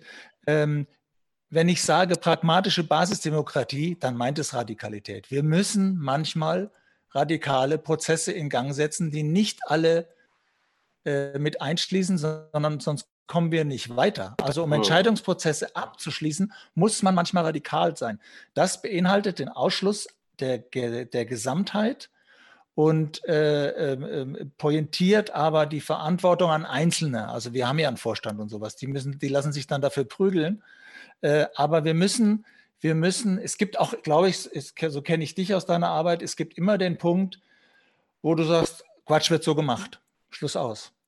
Oh. Einfach, da gibt es dann kein, ähm, keine, ähm, keine Diskussion. Vielleicht einmal rückgehen, weil ich das immer sehr charmant finde, dich zu sehen, äh, wenn mit, und ich finde das auch sehr, sehr, sehr besonders, deine Arbeit mit äh, Richie Sakamoto. Jetzt vielleicht mal abschließend, um das harmonisch zu beenden hier.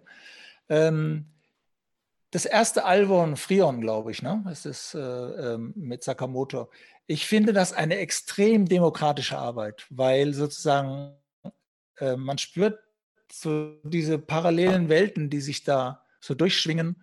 Ähm, und es fühlt sich, es öffnet einen riesigen Raum. Und es war, wurde ja auch äh, in, der, in, der, in, der, in der Kritikerwelt auch so aufgefasst, dass das quasi nochmal noch mal eine ganz andere Art ist von Zusammenkunft oder von Kreation oder von Vokabular, oh. von, von Technik.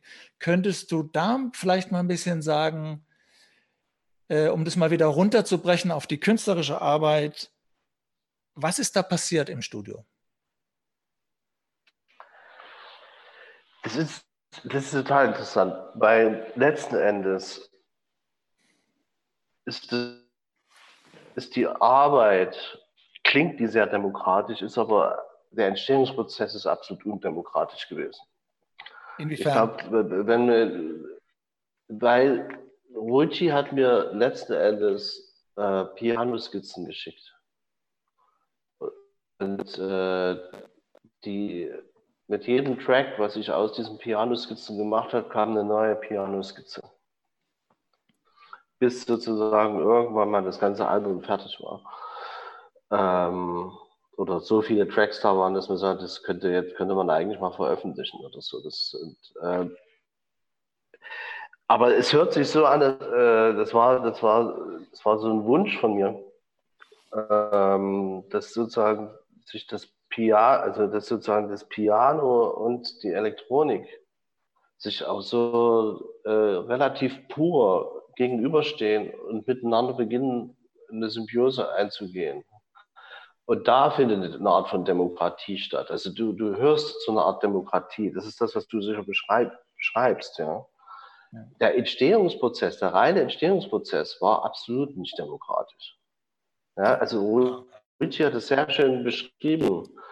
Äh, Ricci hat es so äh, geschrieben, so, ich habe Fisch, ich habe den Fisch ge geliefert und Carsten hat das Sushi-Messer geschnitten. Wow. So. Das ist ja. doch ein schönes Schlusswort. Frau Schade. Herr Müller, Schöll. Da sind wir wieder, ja. Genau, da sind wir zurück und ähm, ich würde auch vorschlagen, dass wir an dem Punkt jetzt sozusagen das Publikum wieder ähm, reinholen. Ja, also dass die sich langsam jetzt wieder sozusagen hier mit uns auf die ähm, auf den Screen begeben dürfen.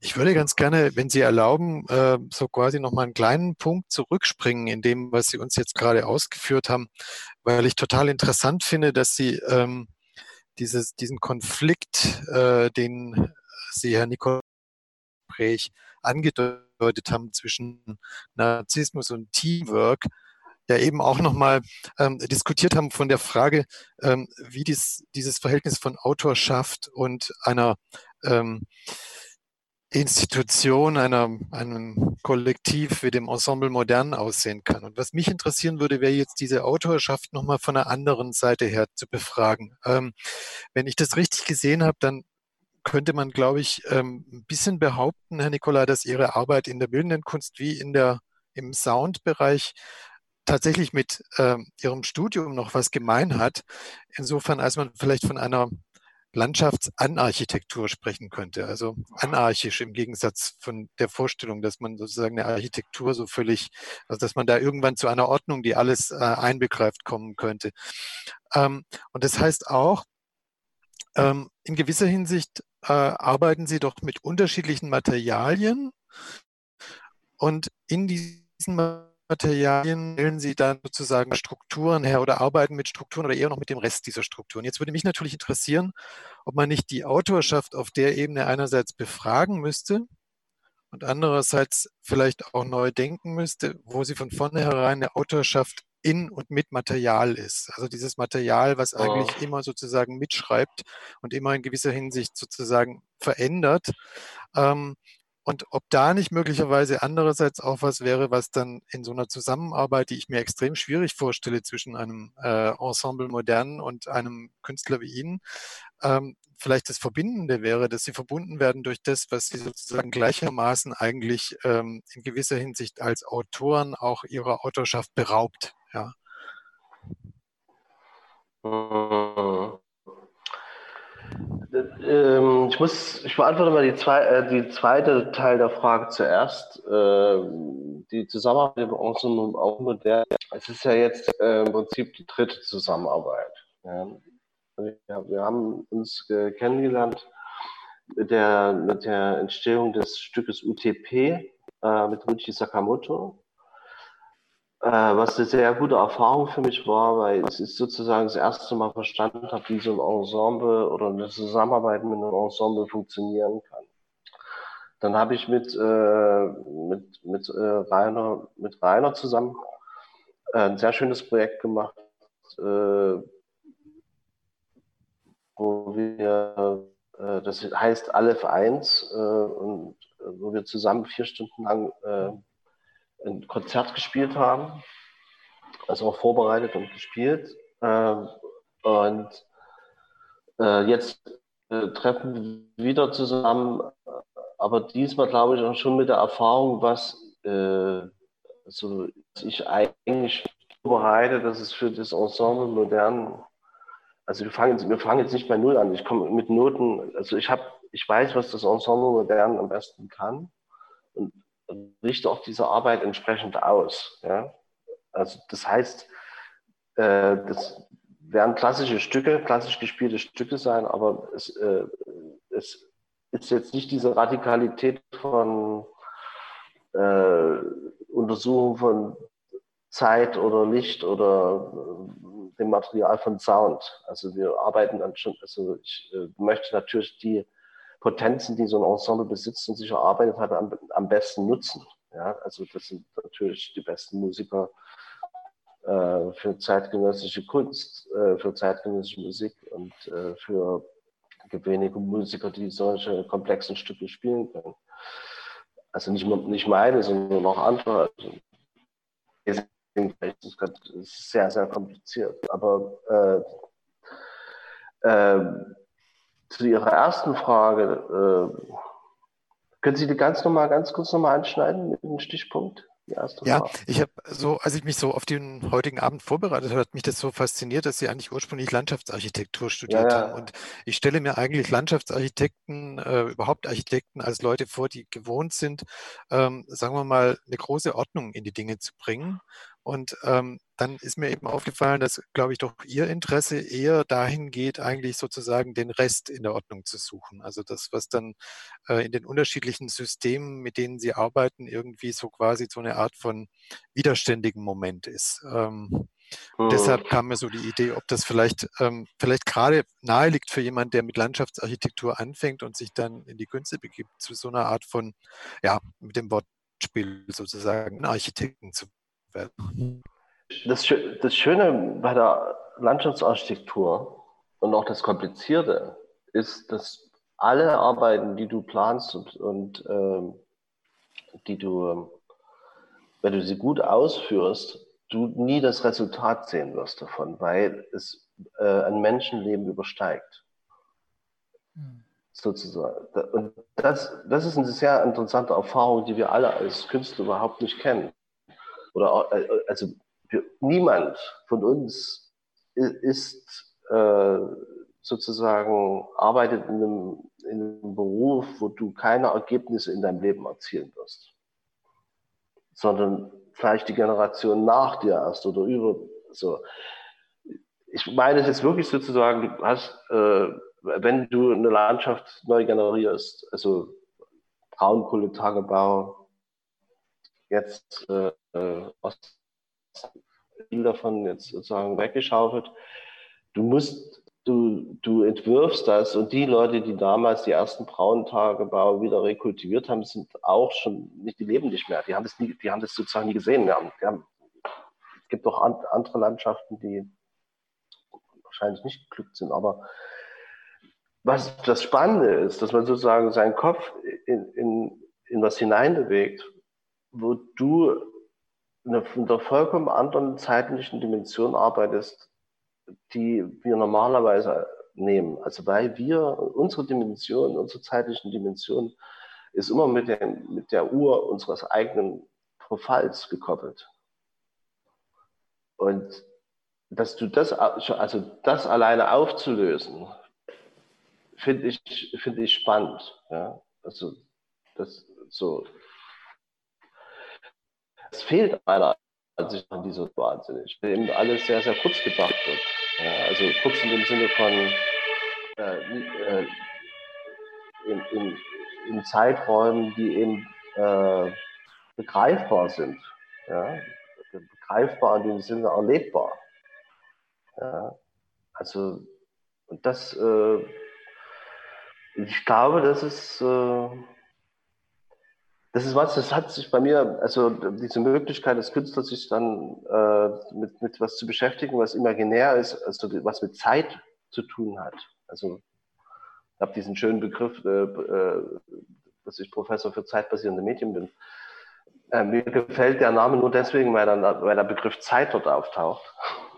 Ansonsten würde mir das überhaupt nicht gefallen. Aber weil Zeit ist was ganz, äh, was ganz, ganz Fundamentales. Also das ist was, was uns alle wahrscheinlich noch äh, beschäftigen ich könnte vielleicht auch äh, als so musikalischen Terminus ein bisschen einführen, dass sich die alle Sachen, die Carsten macht, das ist immer, es gibt kein Anfang und kein Ende. Es ist nicht so eine, es ist nicht so gebaut, dass man sagt, jetzt geht das Stück los, damit geht es los, dann wird irgendwas entwickelt, sondern das sind sozusagen immer Cut-offs oder äh, äh, äh Zustände, die auch Variablen haben, die könnten eigentlich auch länger sein oder auch kürzer oder sind berechenbar oder neu verhandelbar vor allem äh, im Prinzip. Und das finde ich eigentlich äh, sehr, sehr spannend an, an, an seinem Konzept, Musik zu machen. Ich würde an dieser Stelle nochmal ganz kurz reingrätschen und euch ganz herzlich einladen, nochmal Fragen zu stellen. Der Chat ist jetzt wieder auf ähm, und auch die FA-Funktion. Das heißt, wenn ihr noch Fragen habt, dann bitte Bitte gerne. Ich wollte ganz kurz vielleicht da anknüpfen und nochmal zurückkommen auf diese Frage von jetzt von zeitbasierten Medien und, und Genre, weil diese Frage vorhin äh, vorkam und weil es mich in diesem Video, was ich am Anfang erwähnt habe, ähm, weil ich diese, dieses Kommentar von Ihnen, Carsten Nikolai, irgendwie so gut fand, zu sagen, I hate, I hate categories. Wie gehen Sie damit um, jetzt an einer, an, an Prof zu sein, sozusagen für bildende Kunst in Dresden und eben für diesen Studiengang für Kunst mit Schwerpunkt auf digitalen und zeitbasierten Medien. Das ist ja jetzt kein Studiengang, der sagt, er, er ist neue, neue Musik oder er sozusagen nicht, nicht labelt, was er tut. Aber wie gehen Sie in dieser, in dem, in, in Ihrer Tätigkeit da als, als Lehrender damit um, dass die, dass die Universität ja doch auch irgendwie ein immer auch ein zu so einem Konservatismus zwingt, irgendwie in so einer Disziplin verordnet zu werden. Oh. Wie gehen Sie da selber mit um und wie und wie mit ähm, wie kommunizieren Sie das oder wie diskutieren Sie das mit Ihren Studierenden? Also für mich äh, ähm, weil ich am Anfang, also aus dieser Tradition, was mir immer sehr wichtig war, Autodidakt zu sein.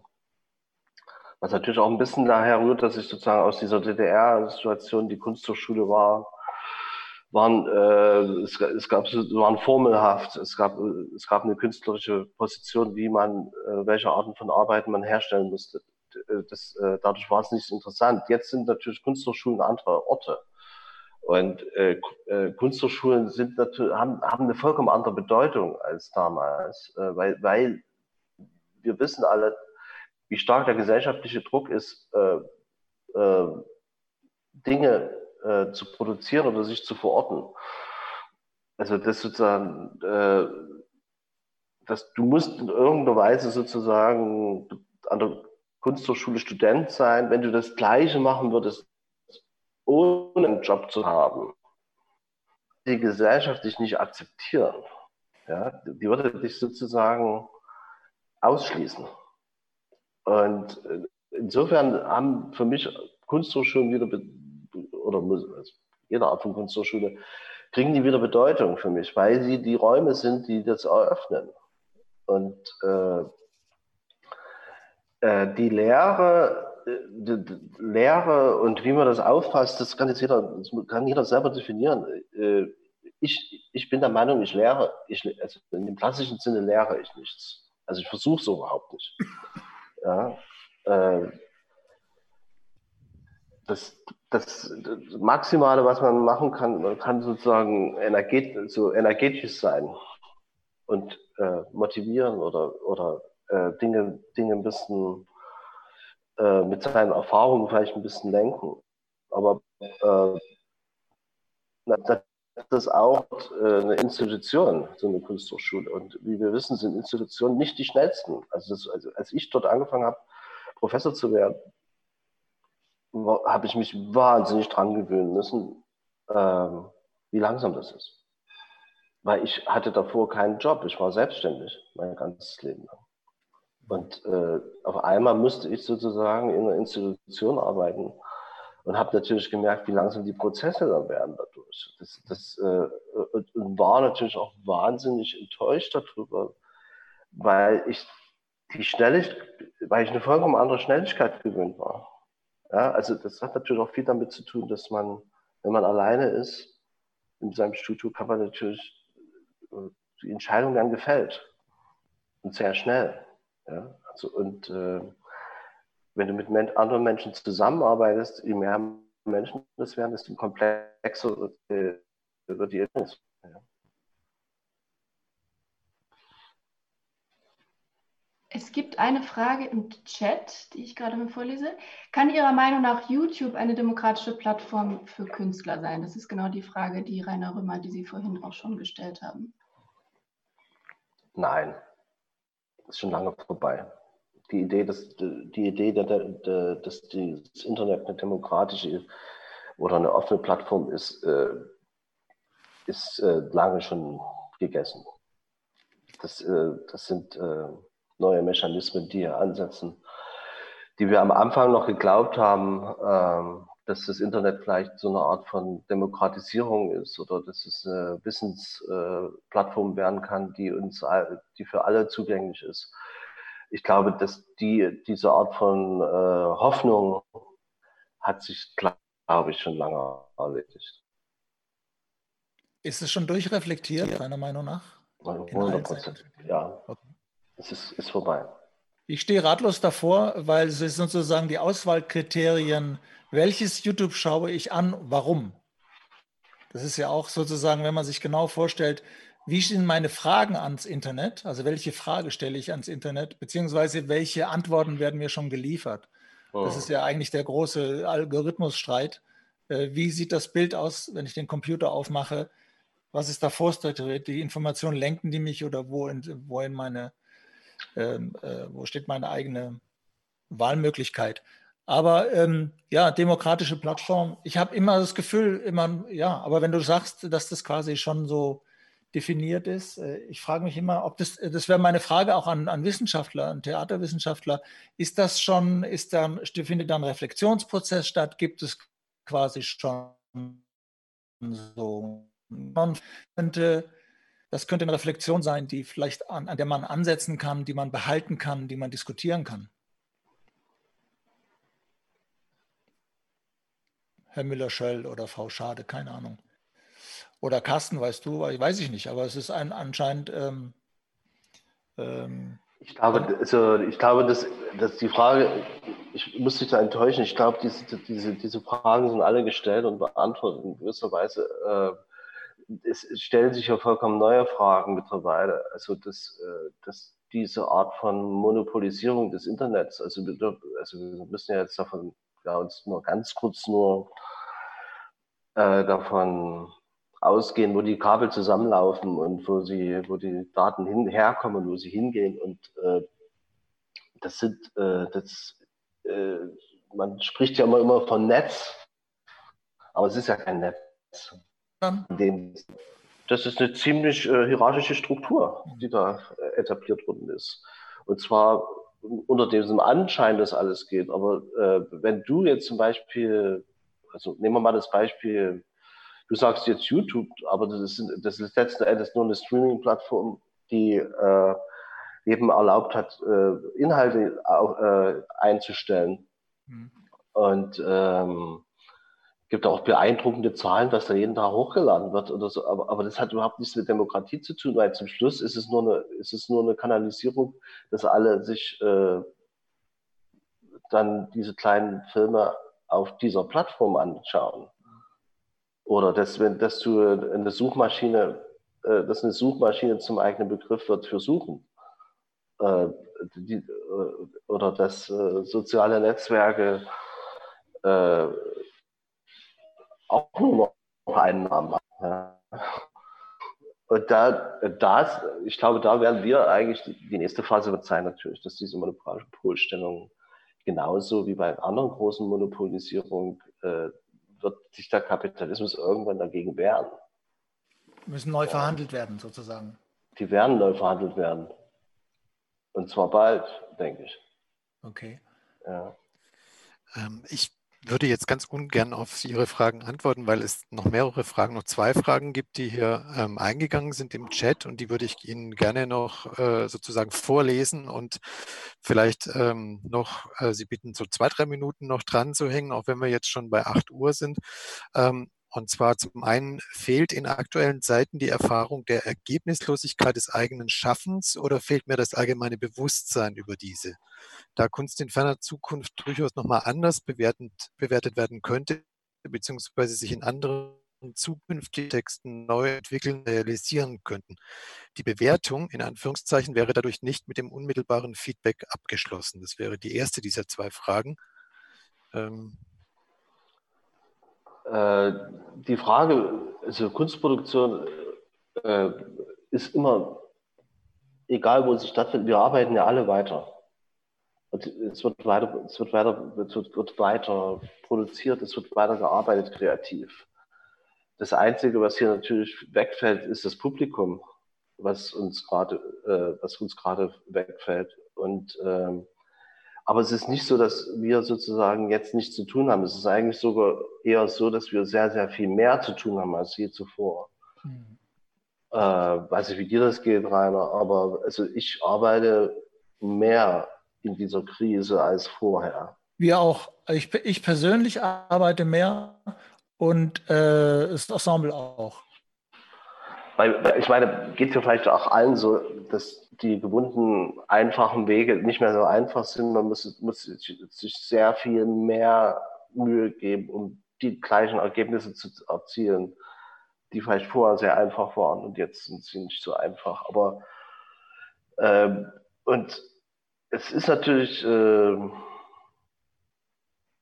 also die ökonomischen Mechanismen sind eher davon betroffen, von, mit diesem Publikum die, die Künstler, ich glaube, dass im Moment sogar mehr als denn je Kunst produziert wird. Wenn ich, wenn ich von meinen Freunden, wenn ich sehe, was die gerade machen, wie viel Zeit die jetzt auf einmal äh, haben, im Studio zu sein.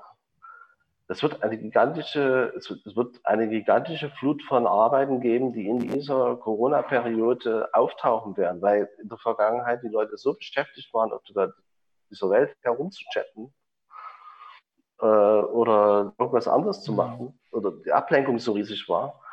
Äh, viele von meinen Künstlerkollegen äh, sagen, dass sie es sehr genießen, wieder die Zeit zu besitzen, mal wieder allein im Studio zu sein. Mhm. Ich finde den Begriff der er er er Ergebnislosigkeit, ich, ich hänge, ich versuche immer noch genau zu verstehen, ähm, was das bedeuten könnte, ich wage mal zu behaupten, Ergebnislosigkeit, dann müsste man erstmal fixieren, was ist ein Ergebnis, weil äh, im Schaffen, auch im, in der Musik oder auch im Ensemble modern, ist der Prozess immer der ausschlaggebende. Der Prozess ist immer der spannende. Das Ergebnis, ähm, das ist dann immer so verhandelbar. Gibt's jetzt, ähm, macht man irgendwann einen Stopp oder gibt es ein Konzert oder sowas? Aber der Prozess des, des Arbeitens an etwas steht sogar über dem Ergebnis in gewisser Weise. Also ich merke das am Ensemble, natürlich müssen wir auf dem Punkt auch irgendwie Geld verdienen, aber sozusagen dieses ständige Vibrieren und Reflektieren über die eigene Arbeit, ähm, und ich wage jetzt mal, ich, ich behaupte jetzt mal einfach, Carsten, äh, ich würde jetzt mal ausgehen, dass das bei dir ähnlich ist, dass du eigentlich quasi, das ist ein, ein, ein ständiger äh, Reflexionsprozess und das Ergebnis ist so, ich weiß nicht, äh, weil ich bekomme, ich hadere ein bisschen mit dem Begriff der Ergebnislosigkeit. Die, oh. damit, ich habe kein Problem mit Ergebnislosigkeit. Mir macht der Prozess sehr Spaß. Natürlich muss man irgendwann auf den Punkt kommen. Oh. Aber vielleicht ist damit gemeint jetzt Ergebnislosigkeit. Ja, ich muss, bin noch nicht ganz klar darüber, wie das. Ähm ich habe jetzt die Frage, ich habe sie jetzt gerade nochmal gelesen hier. Äh, äh, ich glaube, äh, wir, also wenn man mal so in die Geschichte der Künstlerbewertung oder wie Kunst bewertet wird, ist, äh, es ist ja ganz verrückt. Wenn ich meinen Kindern erzähle, äh, Diego Rivera, ja, dann, ähm, dann sagen die mir, wer ist denn das? Und dann, dann sage ich, ja, das ist der Mann von Frida Kahlo. Ah ja, okay. Ja, äh, wenn jemand äh, in, den, in den 70er Jahren oder in den 80er Jahren vielleicht äh, die, äh, gesagt hätte, kennst du Frida Kahlo? Dann hätte wäre die Frage so beantwortet, das war die Frau von Diego Rivera. So, also so kann sich das alles ändern. Ja, sehr, sehr schnell. Also das wird schon, das, diese Umbewertung von künstlerischer äh, Arbeit und wie das in der Zukunft alles mal gelesen werden wird, das findet schon statt. Allein um die anderen nicht zu entmutigen, würde ich Sie bitten, noch vielleicht diese letzte Frage zumindest mit einem kurzen Versuch, denn ich glaube, es ist eine Frage, über die wir jetzt Jahre oder zwei Minuten reden, äh, zu beantworten versuchen, was bedeutet für Sie persönlich Demokratie, was beinhaltet der Begriff Demokratie für Sie, in Klammern, sofern sie nicht schon zu Beginn geklärt wurde, fragt Sophie Stelker an und auf meinem Bildschirm steht so schön von Sophie Stelker an alle Diskussionsteilnehmer. Also vielleicht, dass wir das alle dann auch später noch für uns beantworten können, aber jetzt wäre die Frage an Sie. Ich überlasse Carsten Nicolai das letzte Wort, deswegen starte ich kurz. Okay. äh, ähm, da, da, da, kommt die Frage der politischen Erziehung oder politische Bildung. In welchem Umfeld bin ich aufgewachsen? Ich bin in einem System aufgewachsen. Äh, ich habe gelernt, es, es, gibt die Demokratie und es gibt dann, ich habe soziale Erfahrungen gemacht und ähm, in, in, in, meiner, in, als ich jung war und dann ähm, es zieht sich heute bis, bis, bis heute durch und ich merke, dass es ein System ist, in dem ich aufgewachsen bin und verhandelt wird. Und das System war ja nicht immer hier, sondern es wurde ja auch schwerstens gelernt und, und trainiert und es ist sozusagen auch ein, ein, ein statisches. Es war jetzt äh, also nicht von, von Haus aus gegeben, sondern es ist quasi gewachsen. Und ähm, das bedeutet, in, in wichtigst, ich glaube, das Wichtigste ist, darüber nachzudenken. Demokratie bedeutet für mich die Möglichkeit, dass ich die Möglichkeit habe, über das System selber nachzudenken und quasi auch damit äh, zu arbeiten. Das betrifft diese Themen rein künstlerisch, was wir vorhin gesagt haben, von wegen Hierarchie, Nicht-Hierarchie, Autorenschaft, Mitbestimmung, um Umverteilung äh, bis hin zum Ensemble, wo es wirklich dann um wirtschaftliche Dinge geht, dass wir uns alle gleich bezahlen, obwohl die Leute unterschiedlich arbeiten, keine Ahnung. Also es hat, es hat, ist dann so eine Bandbreite, aber gewachsen auf der Demokratie und die Möglichkeit, ständig darüber diskutieren zu können. Das halte ich für extrem wichtig. Und politisch glaube ich ein wahnsinnig, einen wahnsinnigen Schatz, dass wir in der Lage sind, über dieses System laut äh, reflektieren zu können. Ähm, als ich die Frage gelesen habe, äh, bin ich jetzt ein bisschen erschrocken, weil gerade in diesen Corona-Zeiten, wo äh, dieser Begriff Demokratie von vielen Menschen oder von vielen Gruppierungen vereinnahmt wird, äh, würde ich mich jetzt ein bisschen schwer tun, äh, das jetzt wirklich zu, äh, zu beantworten. Vielleicht muss man wenn man sowas mal machen möchte, mal ganz wieder zurückgehen zu dem Ursprungsbegriff, was wir mit Demokratie verbinden. Und ähm, eine, der, der, eine der Dinge, die ich äh, mit Demokratie verbinde, äh, ist natürlich ist die grundsätzliche Frage, wie organisiert sich eine Gesellschaft und, und, und äh, trifft Entscheidungen, die sozusagen für Verständnis erzeugen, die Verständnis bei allen Seiten erzeugen. Und nicht Unverständnis. Und das, äh, das ist natürlich ein sehr kompliziertes äh, Werkzeug. Also das muss, also Demokratie ist, ist was, was glaube ich permanent äh, neu, äh, es muss, muss gelernt sein einerseits, aber es muss sich auch, es muss auch immer, also das ist nicht fertig. Man muss immer wieder dran arbeiten. Also das ist, da, das ist das Ding, wo, ich denke, wenn wir in einer Gesellschaft leben und uns unter, untereinander äh, möglichst äh, fortschrittlich äh, äh, und als Gemeinschaft weiter bewegen wollen, gibt, gibt eigentlich was ganz anderes noch, was ich viel, viel wichtiger nochmal finde. Es gibt noch eine Art von Vertrauen. Ja? Also ich sehe das sehr deutlich, dass sowas wie Vertra so ein Vertrauensverlust gerade in der Gesellschaft auftaucht. Das ist sozusagen, da gibt es diese und da gibt es die anderen.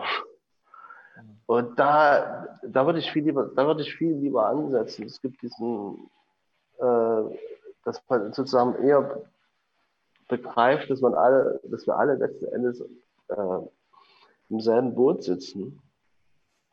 Und das, ähm, äh, das also es gibt diesen 60er, 70er Jahren Kalte Krieg zeigt diesen Wissenschaftler, äh, auch ein bisschen, also war Wissenschaftler, auch gleichzeitig Architekt, der Buckminster Fuller, der dann ähm, eigentlich die Welt als ein einziges äh, Raumschiff bezeichnet hat, was uns übergeben wurde, wo wir permanent sozusagen, also wo, wo es keine Betriebsanleitung beigelegt wurde. Und wir uns permanent diese Betriebsanleitung erarbeiten müssen, ansonsten dieses Raumschiff nicht zu steuern ist oder eben vielleicht kaputt geht. Ja? Und ich finde das immer da, das ist natürlich was, man muss lernen, man muss lernen. Ja? Also du musst halt permanent lernen. Äh, und äh, ich denke, Demokratie funktioniert genauso. Du musst permanent äh, nachjustieren, lernen, gucken, wie es läuft. Hm.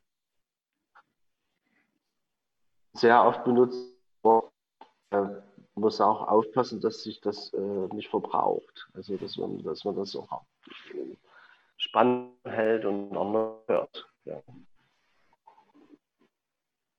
Also ja. Wie sind wir mit der Zeit? Ja. Ich glaube, wir haben die Zeit schon um einiges überschritten und ich glaube, sind wir deutlich wir sind deutlich drüber, ja. Insofern äh, bleibt mir jetzt, glaube ich, an dieser Stelle nichts anderes übrig, als Ihnen sehr herzlich im Namen von uns allen hier zu danken. Ihnen beiden, äh, Carsten Nikolai, Rainer Römer, für das Gespräch, für die Bereitschaft, mit uns äh, zu kommunizieren, trotz der Hindernisse schlechter Übertragung, äh, zu niedriger Bandbreiten und was alles dann sonst noch uns heute Abend an ähm, Hintergrundgeräuschen gestört hat. Ähm, vielen Dank auch an Paul Prager, der für die Technik zuständig war hier ähm, im Mosonturm, an äh, Lukas Renner, der die technische Übertragung für Wilsonstraße FM äh, übernommen hat und an Paul Kolosseus, der hier uns ähm, assistiert Organisation. Nächste Woche geht die Ringvorlesung weiter mit der Theaterwissenschaftlerin Ulrike Haas die vor kurzem eine große Studie abgeschlossen hat zum Chor im Theater und die darüber auch in ihrem Vortrag in der kommenden Woche hier in Frankfurt ähm, allerdings digital ähm, vortragen wird und anschließend für die Diskussion zur Verfügung stehen wird. Vielen Dank Ihnen allen fürs Kommen ähm, und noch einen schönen Abend und bis demnächst. Wir freuen uns auf das Projekt, was bei Frankfurter Position zu sehen sein wird. Das muss man auch noch sagen. Unbedingt. Schönen Abend. Ende, Ende Januar. Genau, genau, Ende Januar, ja. Bleiben Sie gesund, bitte, und vielen Dank.